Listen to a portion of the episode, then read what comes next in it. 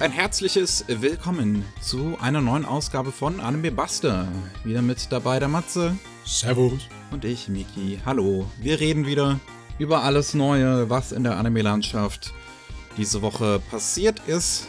Und ähm, ja, es ist, es ist sehr viel Kleinteiliges passi passiert, muss ich dazu sagen. Die, die Folge mag sich teilweise ein bisschen random anfühlen. Ich habe es versucht, alles so ein bisschen zu ordnen. Oh. Ähm, und wie immer wie immer fangen wir natürlich in Deutschland an. Und äh, wir haben jetzt keine richtigen News sozusagen. Wir haben äh, noch zwei weitere Publisher, die ihre Highlights aus 2022, ihre meistverkauften Manga-Liste äh, öffentlich gemacht haben. Ja. Weil, es, es ist ja. die Saison der Top-Listen, ne? Ja, natürlich. Da muss man ähm, reinhauen. Ich, ich frage mich, ob wir jetzt irgendeinen irgendein Publisher mittlerweile noch nicht hatten. Aber ja, äh, wir haben jetzt noch einmal Egmont Manga mit einer Top 10, ähm, wo, wo jetzt keine einzelnen Volumes oder so gelistet sind, sondern ganze Reihen. Ähm, da ist dann sowas wie Sailor Moon drin, überraschend niedrig, finde ich noch, in der Eternal Edition, in dieser, dieser Großding, in, mhm. in Hardcover mit drei in, in einem. Given ist noch drin. Es ist, glaube ich, jetzt letztens in, in, in Japan, glaube ich, jetzt letztens zu Ende gegangen. Bungo Stray Dogs ist auch sehr erfolgreich. Detective Conan natürlich. Ranma in Hype, die neue Edition. Ui, die 2 ja. in 1. Die ist größer. Die ist auf Platz 4. Ja. More Than a Doll, so heißt bei uns äh, My Dress Up Darling. Das ist auf Platz 3. Hm, hm, hm. Das dürfte wahrscheinlich auch der Anime nochmal geholfen haben, könnte ich mir zumindest vorstellen. Your Name ist auf Platz 2. Ich weiß jetzt nicht, ob das jetzt hier Manga und äh, die Romanfassung zusammenzählt oder ob das nur der Manga ist oder nur der Roman. Ich weiß es nicht. Ähm, bam, bam, bam, bam, bam. Ich glaube, wenn ich das Cover so nachgehe, dann ist das der Manga, ja. Also das Cover, was jetzt hier in dem Artikel drin ist, ja schon, das ist vom Manga, aber ich weiß jetzt hier nicht, ob, weil Egmont Manga den auch vertreibt, auch der Roman da mitgezählt wird. Hm. Oder so. Ja, keine Ahnung. Trotzdem komisch, dass Your Name hier sich so verkauft hat. Es ist einfach, weil es frisch rausgekommen ist bei uns in Deutschland, aber ich dachte. Nee, der Your Name Manga ist auch schon länger bei uns draußen. Das ist eine große Marke. Ja, klar, aber also Your Name, der Film ist schon eine Weile her. Ich habe gedacht, das wäre mittlerweile verpufft. Nee. aus, Anscheinend aus nicht. Aus irgendeinem Grund mögen die das lieber als More Than a Doll oder My Dress Up Darling oder mehr als Ramma. Das ist eigentlich nicht zu verzeihen. Was sie aber am meisten mögen, und das dürfte, glaube ich, niemanden überraschen, ist der Kettensägenmann. Ja. Chainsaw Man ist auf Platz 1. Das erlaube ich euch, das sei euch verziehen. Und was wir auch noch haben, ist eine Top 12 von Tokyo Pop, den erfolgreichsten Manga-Reihen aus 2022. Auch hier ist nur äh, einzelne Reihen äh, äh, angegeben, nicht einzelne Bände. Hm. Ähm, da ist dann sowas drin wie Call of the Night auf Platz 11. Das ist jetzt auch erst neu dieses Jahr bei uns rausgekommen. Fire Force auf Platz 10, das läuft, glaube ich, schon länger. Genau, jetzt wir sind mittlerweile bei Band 31 auch schon in Deutschland. Meine Güte. Jo. Ähm, Platz 9, Rising of Shield Hero. Auch hier weiß ich nicht, ob Manga und Light Novel, die beide bei Tokyo Pop rauskommen, zusammengezählt werden. Platz 8, hier ist es implizit angegeben, weil da es keine Manga-Fassung gibt bisher bei Tokyo Pop. The Grandmaster of Demonic Cultivation. Ja, einer der erfolgreichsten Japan äh, chinesischen Anime und äh, Manga und Light Novel Sachen, also ja. der letzten Jahre.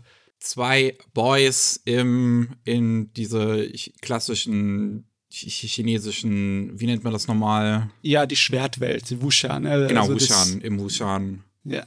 Die sich gegenseitig anmachen. Das ist natürlich beliebt. Wir haben noch Shaman King auf Platz 7. Auch hier weiß ich nicht, ob dann das Sequel dazu zählt. Also, was jetzt auch nun, noch nicht so lange läuft bei uns in Deutschland. Hm. Ich weiß gerade gar nicht mehr, wie es heißt überhaupt. Äh, Comey Can't Communicate ist auf Platz 6. Äh, The Legend of Zelda ist auf Platz 5. Da wird dann wahrscheinlich auch alles Mögliche von Zelda, was Tokyo Pop vertreibt, äh, mit reinzählen. Wahnsinn, ey. hm. Platz 4 ist Black Clover. Das ist natürlich auch so ein Dauerbrenner. Auch so ein Dauerbrenner ist Yona, Prinzessin der Morgendämmerung, ist auf Platz 3. Ich meine, das ist ein guter Manga, aber ich wusste nicht, dass es so gut vielleicht verkauft in Deutschland. Das war, war mir nicht im Kopf. Ist hier definitiv die erfolgreichste Shoujo-Reihe. Geil. Ähm, auf Platz 2 haben wir Bleach Extreme. Das sind die auch 3 in 1 Dinger von Bleach. Mm, boah. Und auf Platz 1, weil das sich, glaube ich, in den nächsten 15 Jahren auch weiterhin nicht verändert wird, ist immer noch Death Note. Das ist nicht normal. Was, was macht ihr Deutsche? Gibt's für euch nur noch das Todesbuch? So langsam müsste das doch mal jeder haben, der das lesen will, oder? ja, echt. Ey. Es ist ein Weilchen her. Wir kommen zur neuen Anime-Ankündigung und ich kann euch direkt sagen, es sind nur zwei. Es ist hm. nichts passiert. Mhm. Wir müssen immer noch, die, die Anime-Industrie muss immer noch mit dem aufräumen, was sie bisher angekündigt haben. Ja, das ist auch genug. Ist auch ja. genug, was sie angekündigt haben. Ähm, einmal haben wir Neues zu Resident Evil. Ja. Und zwar Resident Evil Death Island soll noch in diesem Sommer rauskommen. Ein neuer CGI-Film der im Artikel von Anime News Network als Sequel zu Vendetta bezeichnet wird, wo ich mir nicht sicher bin, woher sie diese Informationen genau haben, weil das in hm. dem Trailer nicht drin steht. Und es wird vom exakt gleichen Team gemacht wie, ähm, wie hieß das, Infinite Darkness. Äh, jetzt muss man dazu wissen, diese CGI-Filme von äh, Resident Evil, die haben ihre eigene Kontinuität und ähm, lehnen sich aber so ein bisschen an, an die Spiele. Und ähm, jetzt kam 2021 kam Infinite Darkness auf Netflix raus. Das waren vier Folgen, auch jeweils so 20 bis 30 Minuten lang, also auch quasi so ein Film mehr oder weniger.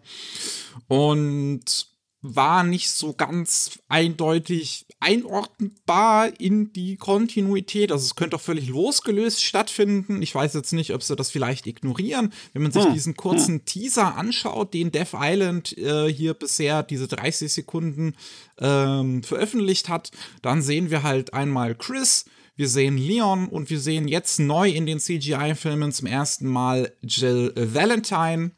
Und ähm, Chris und Leon waren ja bereits gemeinsam unterwegs in Vendetta. Also da, vielleicht kommt daher der Sequel-Gedanke. Ich weiß es nicht genau. Äh, das wird man dann, glaube ich, spätestens sehen, wenn es draußen ist. Ich habe auf jeden Fall Bock drauf. Auch wenn es jetzt die gleichen Typen machen wie Infinite Darkness, was einer der langweiligeren eher war von den Resident Evil-Filmen. Äh, Vendetta finde ich legit wirklich witzig. Also der ist, der ist super charmant. Der ist hm. unglaublicher Trash aber super charmanter Trash. Ah, das ist auch das Beste, was Resident Evil hoffen kann. Super charmanter Trash zu sein. Das tut mir leid, aber wirklich. Und genau das wünsche ich mir jetzt wieder von Resident Evil Death Island, hoffentlich. Ähm, ich meine, es sieht immer noch sehr gut produziert aus, wirklich. Das muss man ja. dann echt anlassen. Es sieht sehr schön aus. Das ähm, ist der auf realistisch gehaltene Charaktere. Ja.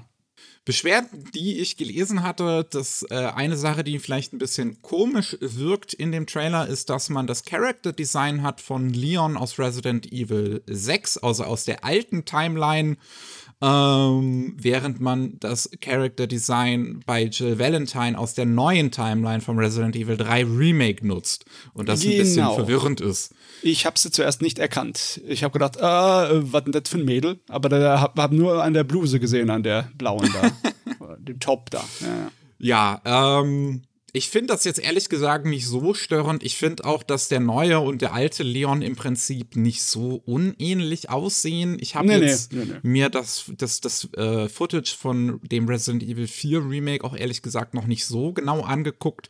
Aber ich finde, wenn ich den jetzt, wenn ich jetzt den Resident Evil 2 Remake Leon mit dem Resident Evil 6 Leon vergleiche, dann finde ich persönlich ist der größte Unterschied, der halt da ist, mit dem unterschiedlichen Alter der Figuren schon erklärbar. Ja, du, äh, selbst wenn du nur das Original Resident Evil 4 gespielt hast, erkennst du ihn wieder. So wild ist es nicht. Ja, also ich finde das jetzt persönlich auch nicht äh, problem weiter problematisch.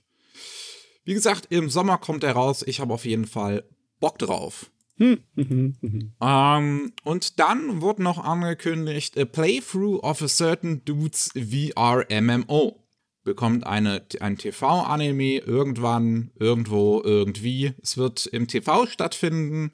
äh, es basiert auf einer Light Novel. Mehr wissen wir bisher nicht. Es geht. Hey, in, ja?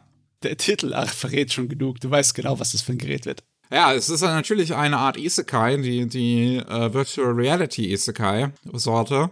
Und der Protagonist ist ein normaler 38-Jähriger mit normalen Office-Job.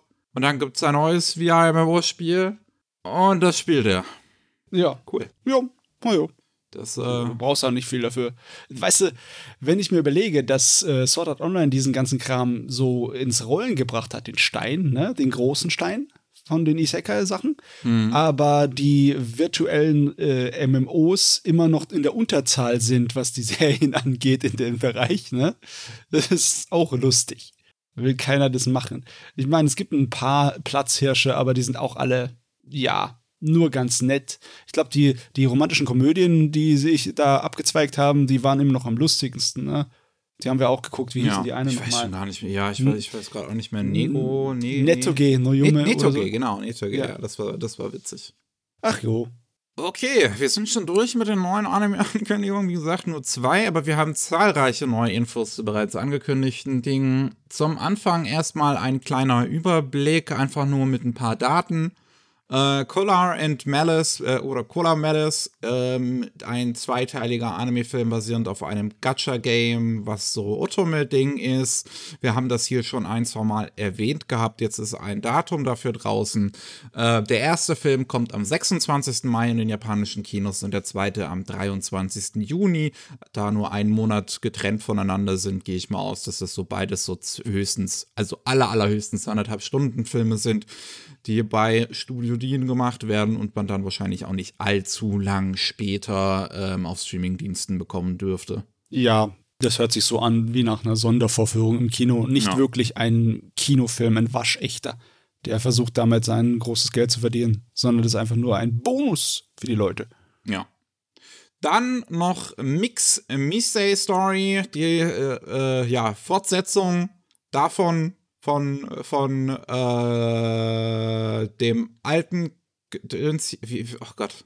Ja, von Touch, ne? Von Touch, genau. Die, die, die, mehr oder weniger Fortsetzung von Touch, genau. Die sollte jetzt eine zweite Staffel bekommen. Mix, äh, die von also Mix sollte jetzt eine zweite Staffel bekommen. Die kommt am 1. April. So. gut ist. Es ist Baseball. es ist relativ belanglos. Passt schon. Und AI no Idenchi ist ein Science-Fiction-Roman, äh, nee, ein Manga, der jetzt äh, äh auch eine, eine Anime bekommen soll. Darüber haben wir schon mal geredet in einer Zukunft, wo ähm, es ja Humanoide gibt und es geht um einen Doktor, der sich darauf spezialisiert, die zu, ähm, ja, sich um die zu kümmern. Und da wird jetzt das Datum im TV für den Juli angelegt. Im Sommer, okay. Ja. Schön, schön, Dann schön was jetzt auch noch bestätigt wurde, Attack on Titan The Final Season, Part 3, Part 1 ist ein einstünd, einstündig, einstündiges Special, äh, was so auf NHK laufen wird ähm, am 3. März. Das wird man dann wahrscheinlich auch nicht allzu lange später auf den Streaming-Plattformen sehen. Ähm, ja, das bestätigt eigentlich meine Vermutung, dass das äh, dieses Finale, dieser dritte Teil ursprünglich ein Film werden sollte und äh, sie dann aufgrund von Produktion äh, es in zwei einstündige Specials gesplittet haben. Ja, macht immer mehr Sinn, dass es so wahrscheinlich gelaufen ist, weil insgesamt wird es wahrscheinlich nicht genug Material sein für eine Fernsehserie. Das wäre vielleicht nur sechs, ja. sieben Episoden voll sein. Ne? Und, es sind so äh, sieben oder acht Kapitel sind übrig bei so einem Riesenbrocken will man nicht unbedingt äh, irgendwie so in eine Art von Molenbudsche OVA-Form gehen und da einfach Specials machen, sondern man will halt eine Kinofilm-Vorstellung haben. Aber warum sie es nicht im Kino gebracht haben? Ich meine, Attack on Titan ist doch groß genug, die Leute werden reingeströmt. Das hätte Geld gemacht, ja. Ja. Ah, ja, ja, ja. Machen sie es halt so. Und äh, New Bottom Tier Character Tomosaki, dieser weirde Gamer-Install-Anime, mhm. ähm, der wurde ja auch eine zweite Staffel angekündigt, direkt nachdem die erste gelaufen ist. Und da ist äh, jetzt bestätigt worden, dass die 13 Episoden lang sein wird. Weil ja vorher gesagt wurde, es bekommt eine Fortsetzung, aber nicht in welcher Form. Und jetzt wird halt bestätigt, es ist eine vollständige zweite Staffel mit 13 Folgen. Ah, jo. Okay. Wir haben noch ein paar äh, Sachen, wo auch jetzt erste Trailer rausgekommen sind. Einmal Summoned to Another World Again ist, ja, die Geschichte eines Isekai-Helden, der den Dämonenkönig besiegt, ein schönes Leben lebt, am Ende nee, äh, ein, äh, stirbt, weil er auf eine Falle tritt und dann nochmal ein normales Leben auf unserer Erde lebt und dann in Highschool-Alter wieder geisekai wird. Du, wie, also langsam wird's heftig mit dem Meta-Isekai. Irgendwann brauchen wir auch eine bitterböse Dekonstruktion, ja, wo jemand andauernd stirbt und andauernd geisekai wird und es ist wie ein Fluch, ja, den er nicht und ihn das brechen mental kann. fertig macht. Ja, Ah, Irgendwas Interessantes brauchen wir auch, ja. Danke sehr. ich, ich sehe es, ja. ähm, da ist jetzt ein erster Trailer rausgekommen, der uns auch verrät, dass das Ding am 8. April beginnt. Der Trailer sieht relativ Standard aus. Jo. nichts wirklich Besonderes. Man sieht halt, es geht um einen Dude und einen Haufen Mädels, die alle um ihn schwärmen. Eine Mädel klatscht, äh, klatscht er auch auf dem Hintern. Wunderbar. Das ist die Message, die ich sehen will im Jahr 2023. Ähm, ja, wenn, wenn ihr da Lust habt, nächste Saison läuft das. Matze wird sowieso wieder gucken. Äh, zumindest eine Episode. Eine Episode gebe ich denen immer eine Chance. Aber ähm, mittlerweile schaffen es immer weniger durch meinen Filter durch. Ihr strenge sich einfach nicht mehr genug an. so ist es. Wir haben ein paar mehr Infos zu Firefighter Daigo of Fire Company M. Ähm, ein Anime, wo es um, ja, dieses, dieses Feuerwehrleute geht. Und ähm, das soll im Herbst laufen. Wir haben erste Anime Character Designs. Äh, die Designs äh, werden gemacht von Hitomi Tsurata, der bei World Trigger die Anime Designs gemacht hat, und Koji Yabano, der die Anime Designs für den Anime von Space Brothers gemacht hat. Man sieht, dass die Figuren in so ein bisschen realistischere Richtung gehen. Ja. Ähm, ja, also das wird bei Brainspace, Brainspace gemacht. Das ist aber eine Info, die auch vorher schon bekannt war. Regie führt Masahiko Murata, auch der Regisseur von der ersten Staffel von To Your Eternity und lange Zeit von Naruto Shippuden. Ähm, die- Ein erster Teaser ist rausgekommen, da ist aber noch kein äh, Anime-Footage leider drin. Da müssen wir noch ein bisschen warten. Aber ich äh, bin nach wie vor eigentlich interessiert dran, weil das eine Prämisse ist, die wir so nicht häufig bekommen. Du hast es ja mal ähm, verglichen mit äh, Rescue Wings, diese Genau. einen realistisch angezogen, auch die Ja, Serie. ja. Und jetzt, wo ich das Design sehe, muss ich sagen, ja, alle Zeichen stehen danach, dass es eine solche Serie wird. Ja. Ein realistisches Drama. Hätte ich auch Bock drauf. Das bekommt man nicht allzu oft. Dann haben wir noch ähm, Stardust Telepath, äh, was auch vor nicht allzu langer Zeit, glaube ich, ja, in einem halben Jahr ungefähr angekündigt wurde, dass das ein Anime bekommen soll. Äh, jetzt ist nochmal bestätigt worden, die Premiere ist noch in diesem Jahr 2023. Es gibt ein erstes Bild mit den äh, Character Designs vom Anime und wir haben jetzt auch Infos dazu, wer es macht. Gemacht wird es bei Studio Gokomi, die auch die Yuka Yuna, Yuna is a Hero Anime äh, animieren. Regie führt Kaori. Das ist wirklich einfach nur der ganz simple Name, ist zu finden unter äh, mehreren Synonym immer mit Kaori.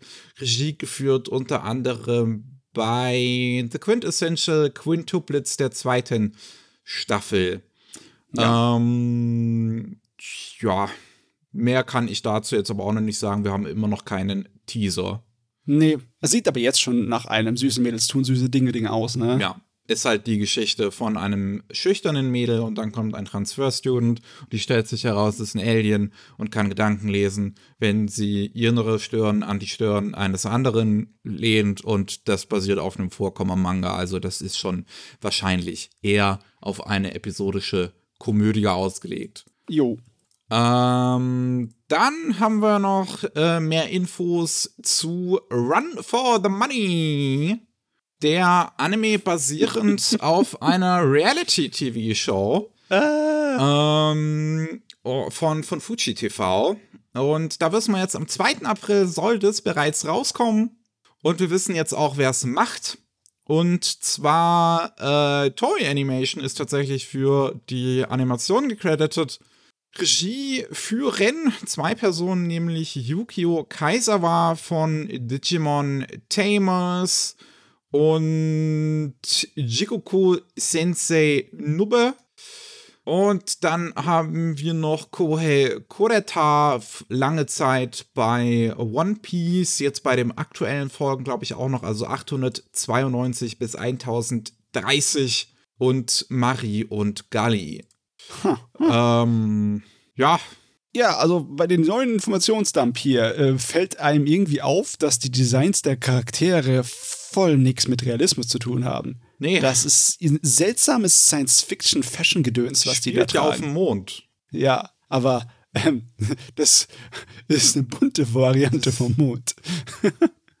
ja, ich, also nachdem der Trailer wirklich schlecht aussah, bin ich immer noch gespannt, was das wird. Oh Mann. Ähm, dann so viele Links hier im Dokument. Äh, haben wir noch Helk. Das ist immer noch das ist ein komischer Name. Es ist vor einem Jahr angekündigt worden, das ist schon eine gute Zeit her.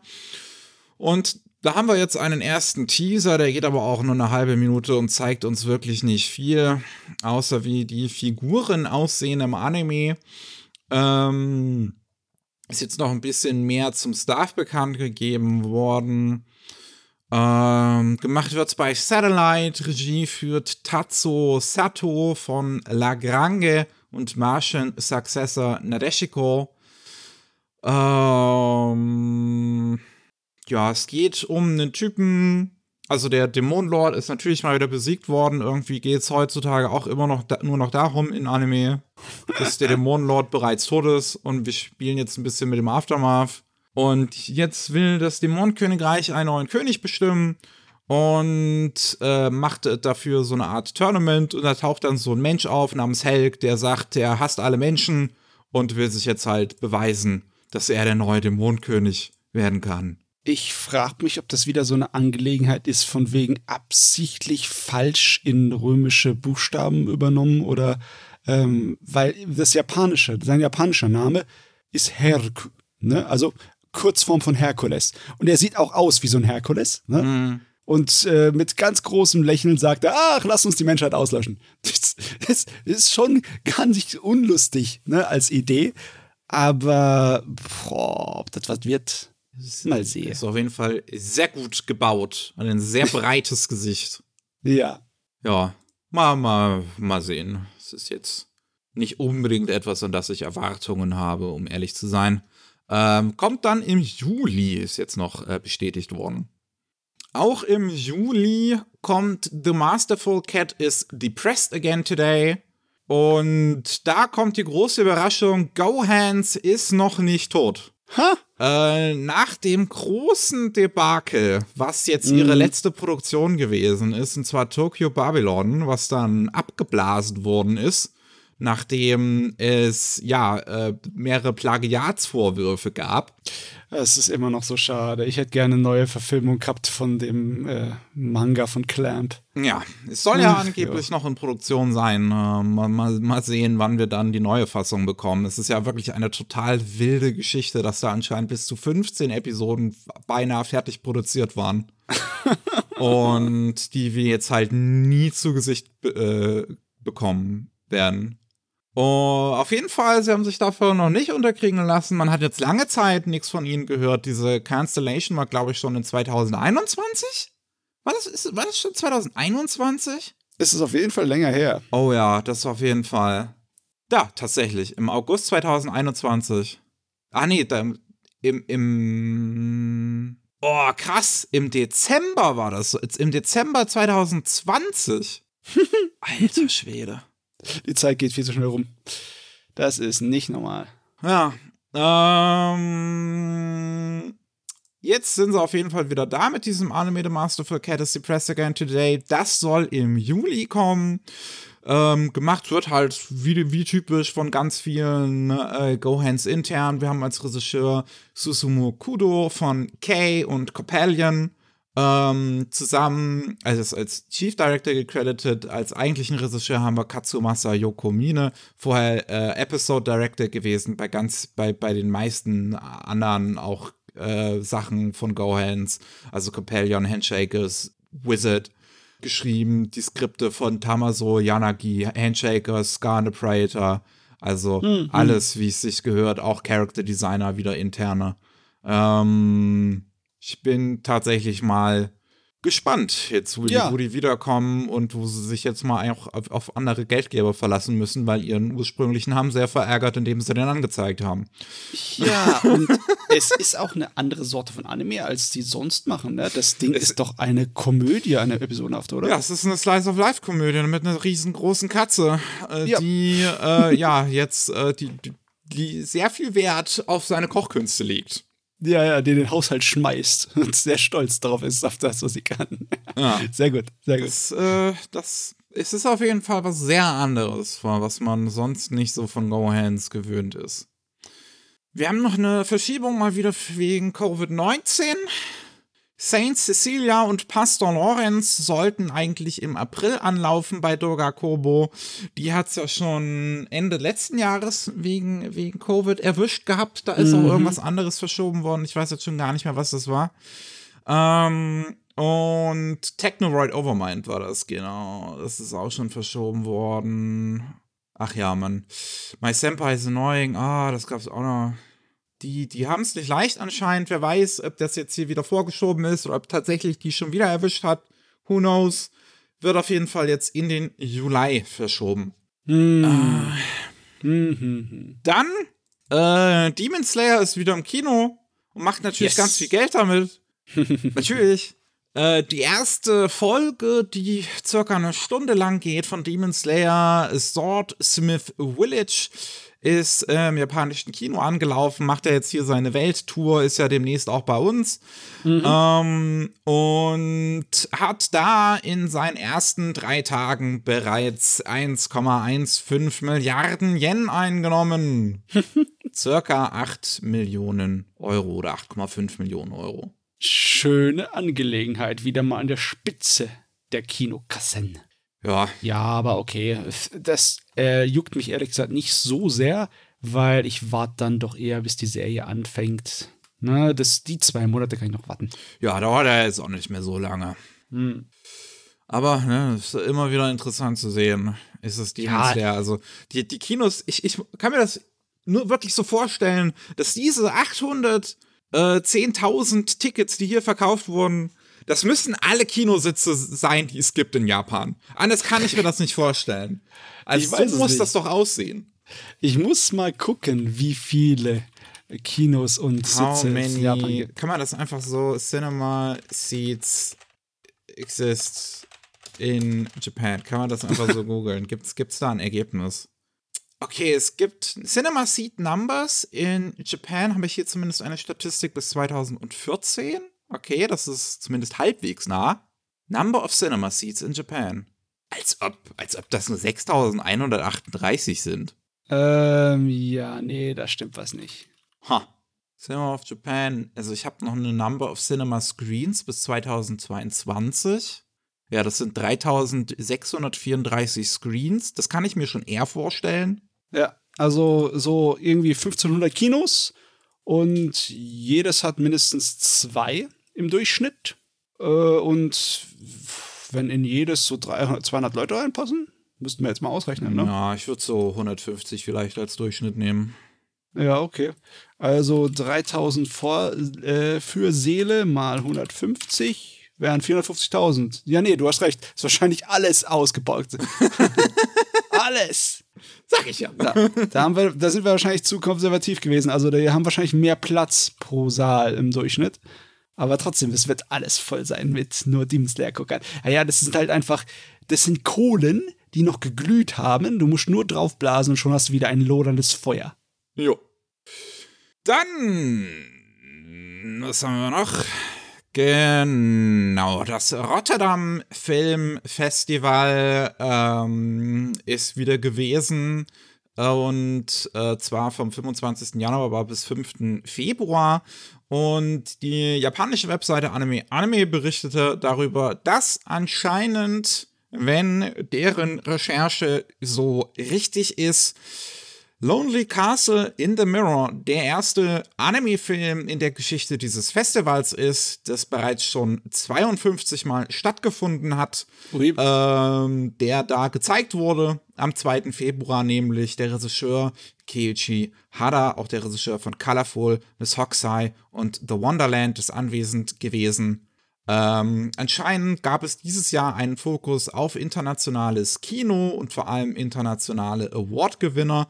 Ähm, Drive My Car ist zum Beispiel auch gezeigt worden. ja. Da gehen sie durch die Welt, die Anime. Es wird eine immer größere Angelegenheit, auf jeden Fall. Und was wir sonst noch haben, die äh, Tokyo Anime Film Festival, das, das Tokyo Anime Film Festival findet im, im März wieder statt. Der Presse ist bereits ähm, ja, mitgeteilt worden, wer so die Gewinner sind in einigen Kategorien, in den größeren Kategorien. Ich weiß ehrlich gesagt nicht, welchen Sinn das hat, das bereits einen Monat vorher bekannt zu geben und dann erst das Festival zu halten. Aber who knows? ähm, es ist wahrscheinlich so wie mit Trailern, die äh, den ganzen Film verraten. Ne? das funktioniert anscheinend trotzdem. Ja, das ist eines der äh, größten äh, Anime-Preisverleihungen in Japan selbst. Und da ist jetzt Spy Family als beste TV-Serie gekürt worden. One okay. Piece Film Red als bester Anime-Film. Ja, da kommt man nicht drum herum. Bestes Originalwerk und bestes Drehbuch äh, hat bekommen Reiko Yoshida für ihre Arbeit an The Heke Story. The Heke Story hm. ist ja auch erst dieses Jahr in Japan gelaufen. Ähm, Director äh, hat äh, gewonnen Goro Taniguchi als Regisseur, ne, der jetzt dieses Jahr One Piece Film Red Regie geführt hat. Äh, Regie geführt hat. Ähm, als bester Animator wurde gekürt Yoshimichi Kameda, der unter anderem ähm, Animation Director bei Mob Psycho 100 ist und äh, ja. da auch fleißig Szenen zeichnet. Da hat er sich einen Namen mitgemacht, meine Güte.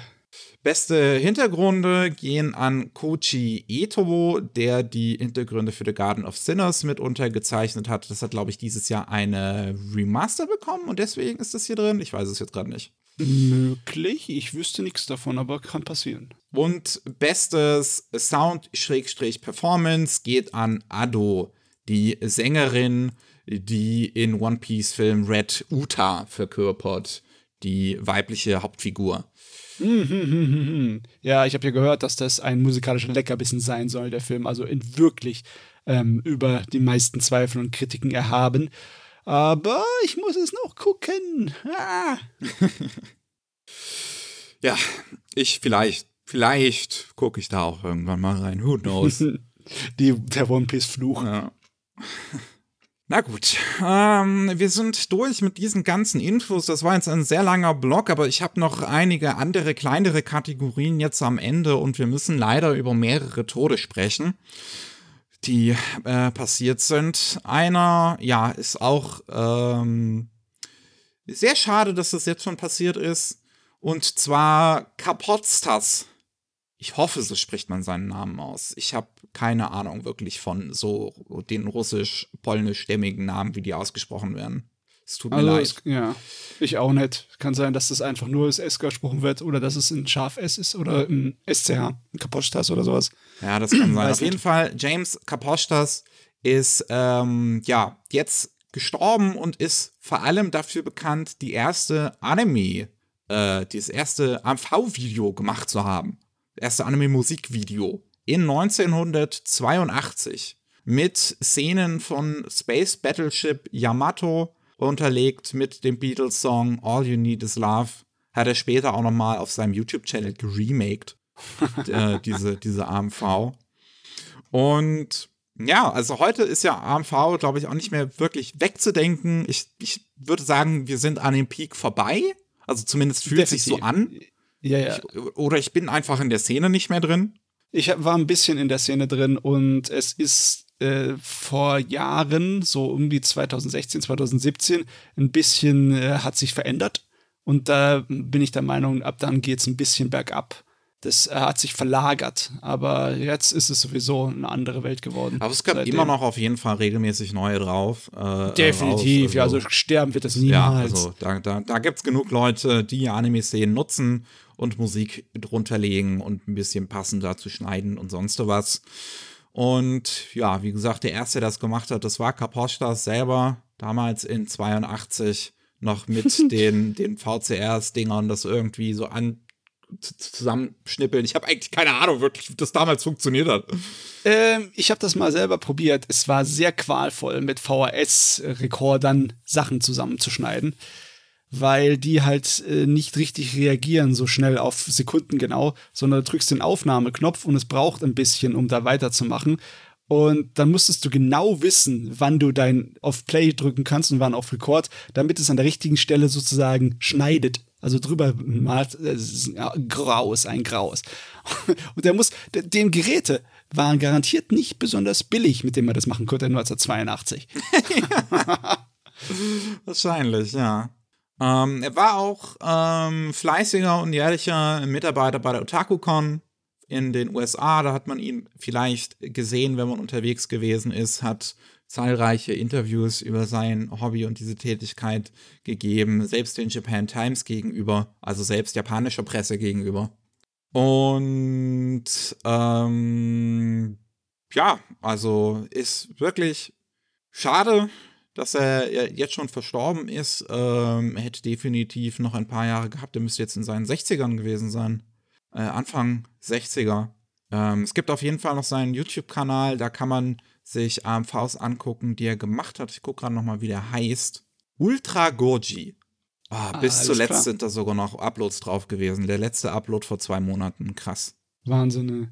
Ähm, dann ist noch von uns gegangen William Ruchika. Das ist auch wieder, ich, es, es, tut mir wirklich leid. Ähm, wegen, wegen der Aussprache vom Namen.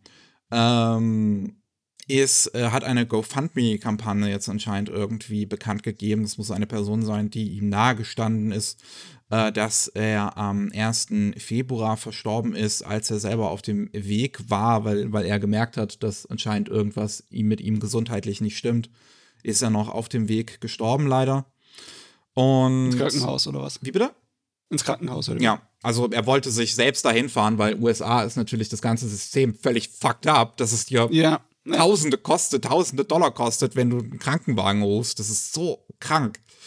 Mhm. Ähm, und ja, dann wollte er sich selbst hinfahren und ist noch beim Einsteigen ins Auto anscheinend umgekommen. Das ist wirklich äh, sehr tragisch, ist glaube ich auch noch nicht allzu alt gewesen.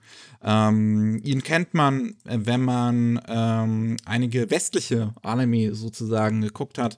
Also High Guardian Spice hat er Storyboards für gezeichnet und Onyx Equinox, äh, was beides auf Crunchyroll rausgekommen ist, also Crunchyroll Original Series, die ja auch so ihre gewisse kontroverse Hintergrundgeschichte haben. Aber das liegt mhm. nicht an den Leuten, die es gemacht haben, sondern an den Higher-Ups, die den Projekten einfach viel zu wenig Geld zugeschoben haben. Ähm, er hat auch gearbeitet unter anderem an Invincible, ähm, was wahrscheinlich eine der größeren und bekannteren ähm, erwachsenen Animationsserien aus dem Westen ist, die es jetzt in den letzten Jahren gab. Und ja. an Blood of Zeus, Star Trek Lower Decks, also an ganz viel Kram. Ähm, aktuell ja. wird eine GoFundMe-Kampagne äh, geleitet, die 35.000 Dollar plant einzunehmen, ist aktuell zur Zeitpunkt dieser Aufnahme, es ist der 10.2.18.45 Uhr, 11.501 US-Dollar bereits eingenommen hat äh, für eine ja, Abschiedszeremonie und für die Beerdigung und ähm, anschließend auch für Spenden an gute Zwecke, die jetzt hier aber, glaube ich, noch nicht weiter genannt werden. Mhm. Ah ja, das ist immer noch für mich so äh, ein blinder Winkel. Ich kenne so gut wie alle Serien hier vom Namen her und von Clips und Trailern, aber ich habe sie selber mir noch nicht angeguckt. Und das wäre mal was zum Nachholen. Außer Lower Decks von Star Trek habe ich, glaube ich, da von keinem eine Episode gesehen. Geht mir leider genauso. Ja. Und dann, dann haben wir es zum, zum durch. Takako Sasuga ist jetzt im Alter von 87 Jahren gestorben. Also ähm, an, am Alter. Und ähm, sie ist bekannt dafür, dass sie in Sasae-san jetzt für 53 Jahre eine Rolle gesprochen hat, die von dem kleinen jungen namens.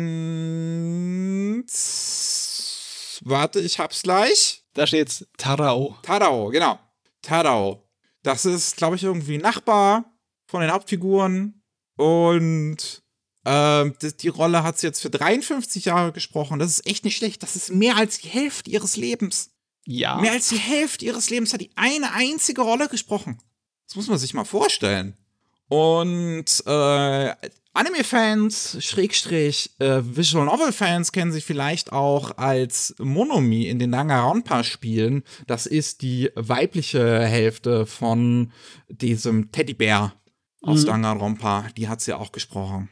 Es hat jetzt nicht so viele Anime gemacht, auch größtenteils ältere Dinge. Ist, glaube ich, eher als Schauspielerin unterwegs gewesen.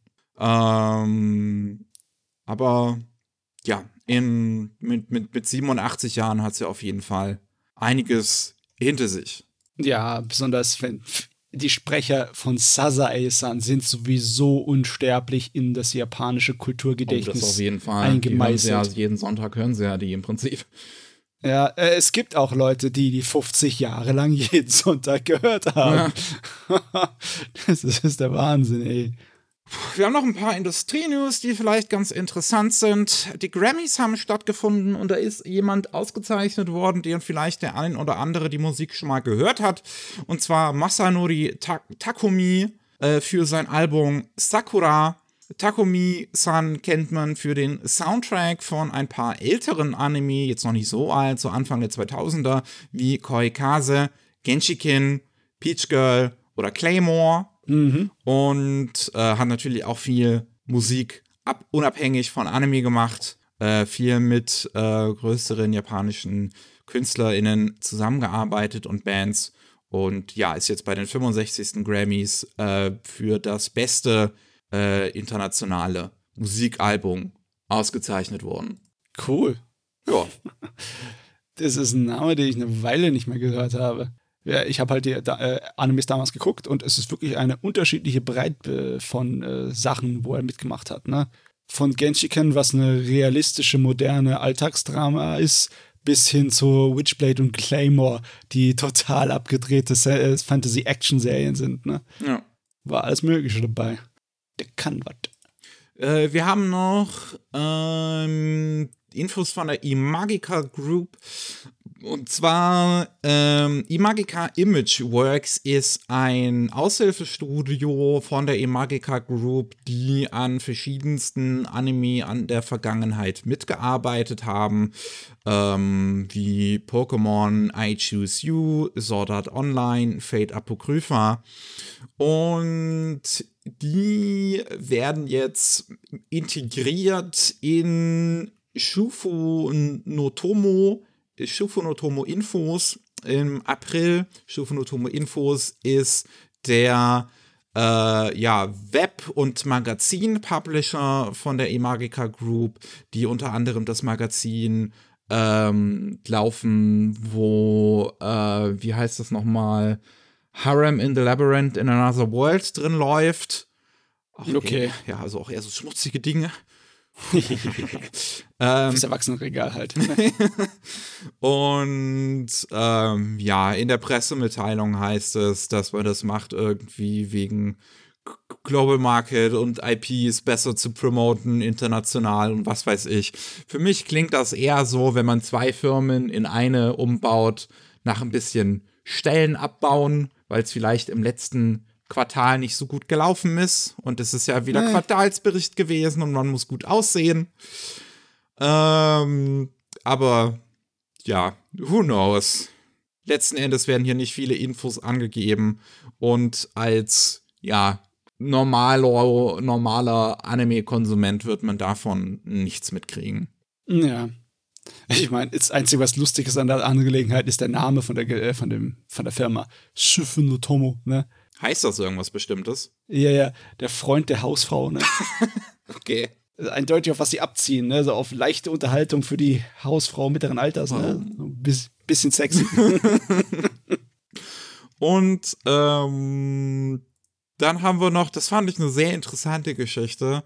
Ähm, der Gründer von Media Blasters, das ist ein amerikanischer Anime-Verlag gewesen, den es jetzt seit ein paar Jahren zumindest nicht mehr gibt. Und der Gründer John Zirabella hat seinen eigenen YouTube-Kanal und ähm, ja, plaudert da so ein bisschen aus dem Nähkästchen über alles Mögliche. Unter anderem ist ihm oft die Frage gestellt worden, welcher Anime bei Media Blasters am schlechtesten gelaufen ist. Und ich fand die Antwort sehr interessant. Und zwar mhm. Gao Gai Gar, King of the Braves. Ja. Das war so ein Meckergerät, das seine Zielgruppe eher beim jüngeren äh, Volk hatte, aber es war sehr beliebt bei auch älteren Mecha-Fans, weil halt sehr große Namen aus, ähm, äh, aus dem Animationsbereich, was Mechas angeht, da mitgemacht haben. Die, die, die verdammte Transformationssequenz von Gao Geiger ist der Hammer. Das muss jeder mal gesehen haben. Mhm. Das ist der Wahnsinn. Aber das ist logischerweise, das ist Nische über der Nische. Es ist mir klar, dass es kaum eine Sau gekauft also hat. Das ist äh, ein, ein größeres Franchise auch mit mehreren Serien. Mhm. Und das haben sie anscheinend tatsächlich vollständig äh, rübergebracht. Es hat anscheinend nur sehr viel gekostet, weil es halt kaum ja. einer gekauft hat. es, er sagt halt selbst, es gab die Leute, die natürlich voll drauf abgegangen sind, die halt genau die Nische sind, auf die das äh, abzielt. Aber die gibt es mhm. halt außerhalb Japans einfach nicht wirklich. Nicht in Massen. Nicht in Massen, ja. Wovon er ausspricht, das überrascht mich dann eher, ist, dass auch Bakuman sehr underperformed hat. Oh, okay. Bakuman von dem gleichen, von dem gleichen Autor und Zeichner wie Death Note, ein Manga über die Manga-Industrie, äh, ist anscheinend nicht an, gut angekommen. Nur die erste Staffel ist auch damals auf Englisch synchronisiert worden, die zweite und dritte dann nicht mehr. Also so schlecht muss das wirklich gelaufen sein. Spricht doch selber darüber, ne? Also, da haben wir überhaupt nicht mit gerechnet. Da sind große Namen dahinter, ne? Der Autor von Death Note, das wird sich doch alleine deswegen schon verkaufen.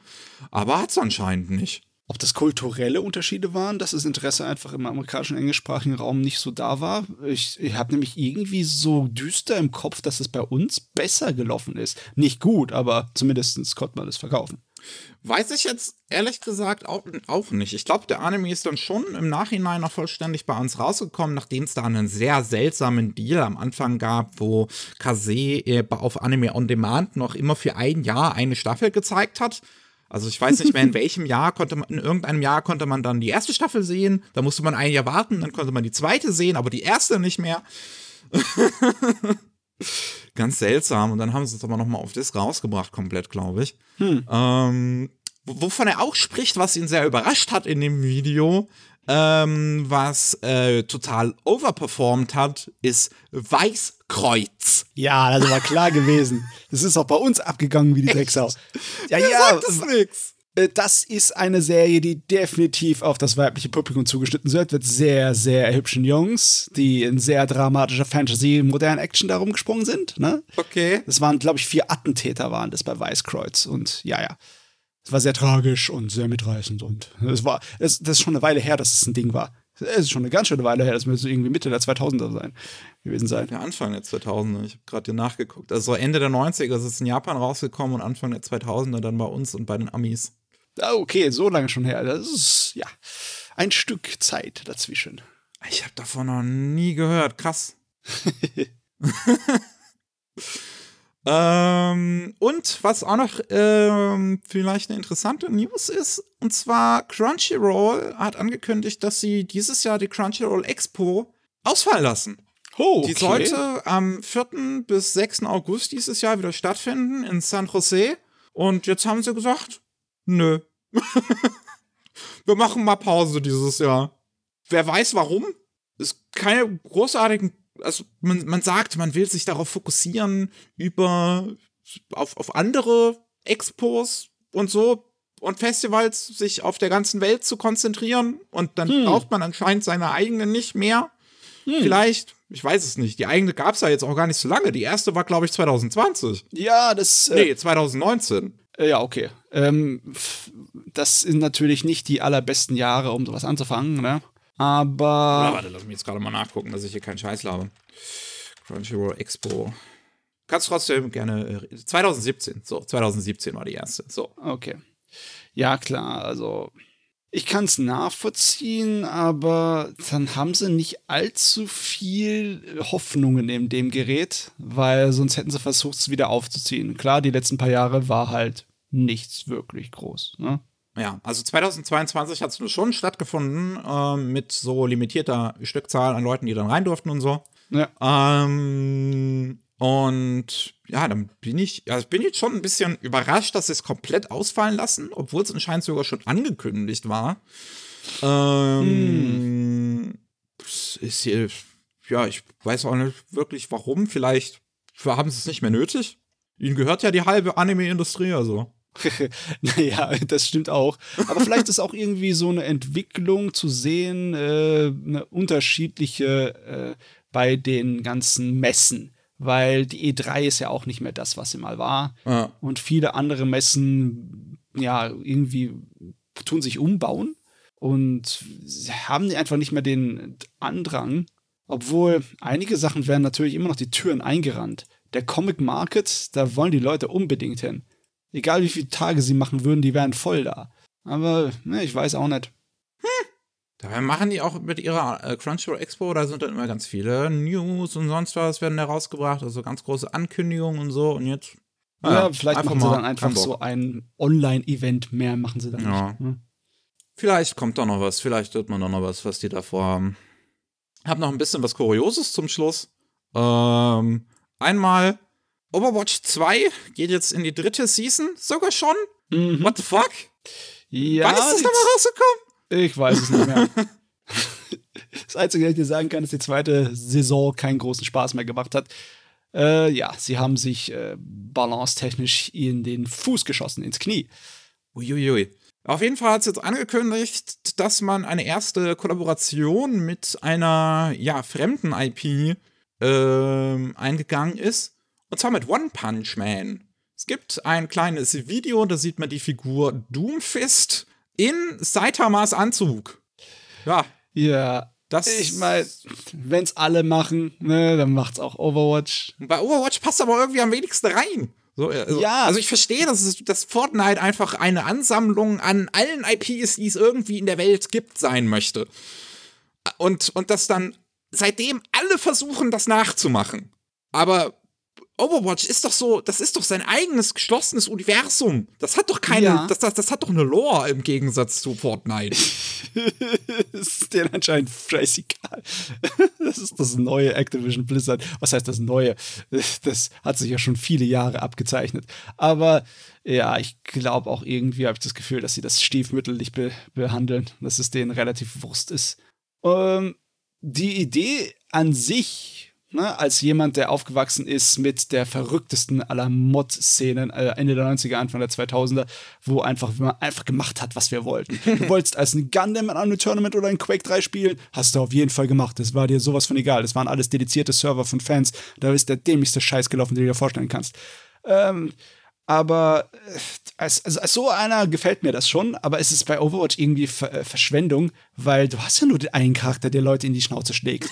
Alle anderen sind da mit ihren Nahkampfangriffen nutzlos. Also wirklich.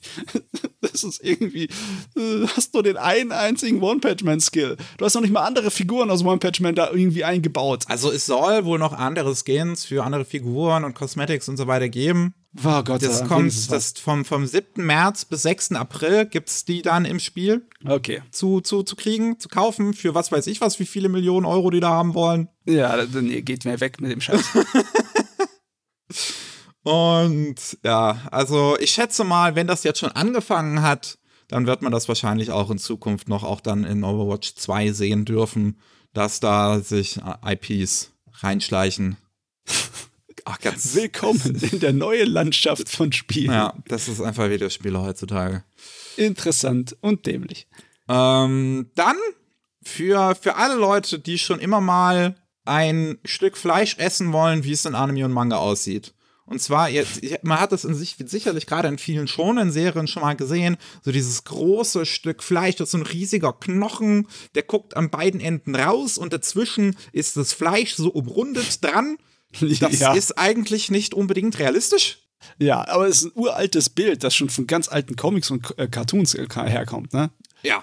Und da hat man sich jetzt Äh, in, in Aichi haben sich äh, Künstler dazu berufen gefühlt, den Menschen auszuhelfen, einen Service zu tun. Dass man seine Aha. Fantasie nachspielen kann. Und sie haben den, ich finde, den- der Name ist so geil, den Manga äh, Meatbone. Rausgebracht. Das ist ein geiler Name, muss ich sagen.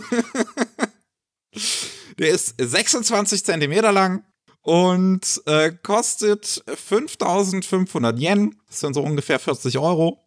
Gibt's auch auf, auf Amazon, Japan gibt's das, auf Rakuten, Yahoo Shopping. Also den kann man sich sicherlich auch importieren über Amazon, wenn man den haben möchte, diesen Knochen.